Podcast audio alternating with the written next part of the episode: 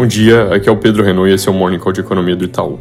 Começando por um tema que, infelizmente, está fazendo aniversário, a guerra na Ucrânia tem hoje um novo episódio, uma proposta de cessar-fogo costurada pela China que foi apresentada e já descartada por trazer termos altamente vantajosos para a Rússia, que não está em posição para pedir tanto.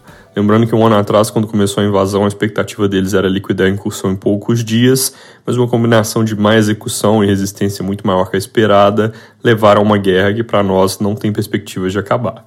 Ainda na Europa, saiu a segunda estimativa do PIB do quarto trimestre do ano passado na Alemanha, com revisão de menos 0,2% para menos 0,4%, fechando o ano com um crescimento de 1,9%. A revisão veio da parte de consumo e investimento, então uma composição ruim que piora o ponto de partida para esse ano.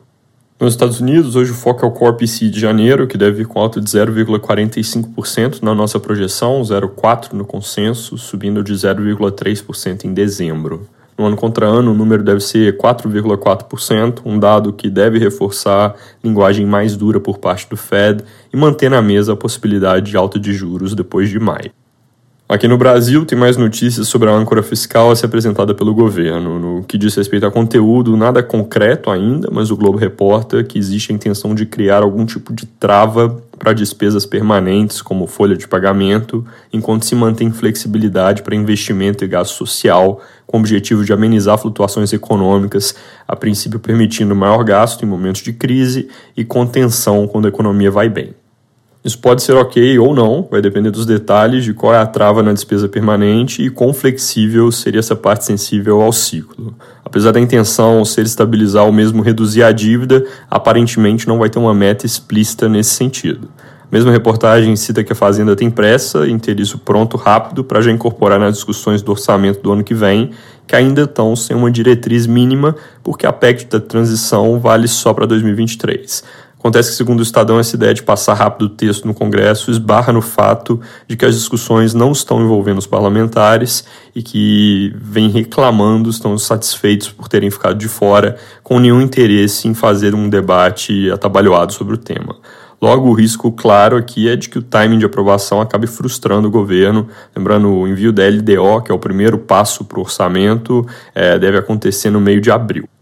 Falando de timing, mas em um tema distinto, na semana que vem acaba o prazo de desoneração da gasolina e álcool que o presidente Lula estendeu logo no início do governo, com efeito que, na ausência de medidas adicionais ou corte de preços pela Petrobras, vai significar um impacto de cerca de 0,7 pontos percentuais na inflação do mês. Isso já está na nossa conta para o ano. Segundo o Valor Econômico, o ministro Haddad defende a alta dos impostos agora, enquanto a ala política do governo, que pressionou lá atrás pelo alongamento da desoneração, gostaria de ver uma nova prorrogação, e o embate entre as duas alas pode gerar notícias ao longo dos próximos dias que o mercado, como da última vez, vai interpretar de forma mais ampla como sinais de para que lado vão pender as próximas decisões do governo no que diz respeito à responsabilidade fiscal.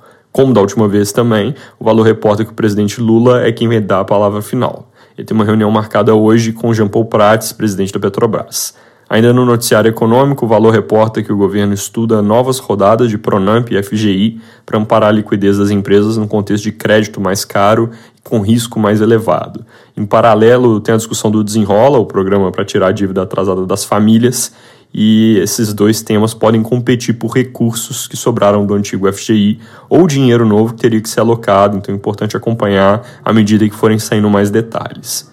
Sobre dados, daqui a pouco sai o IPCA 15 de fevereiro, que, como eu mencionei ontem, deve vir salgado, com sazonalidade de reajuste de educação, mas com núcleo de serviços provavelmente estável e continuidade do recuo no núcleo de bens. No mês contra mês, a inflação deve ficar em 0,73%, isso é algo que traria recuo de 5,9% para 5,6% no ano contra ano.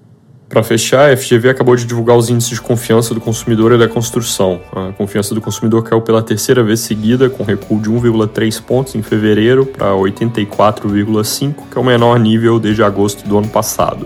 Já a construção teve alta de 0,8, depois de cair por quatro meses seguidos, vindo de níveis elevados, agora no patamar de 94,4 pontos.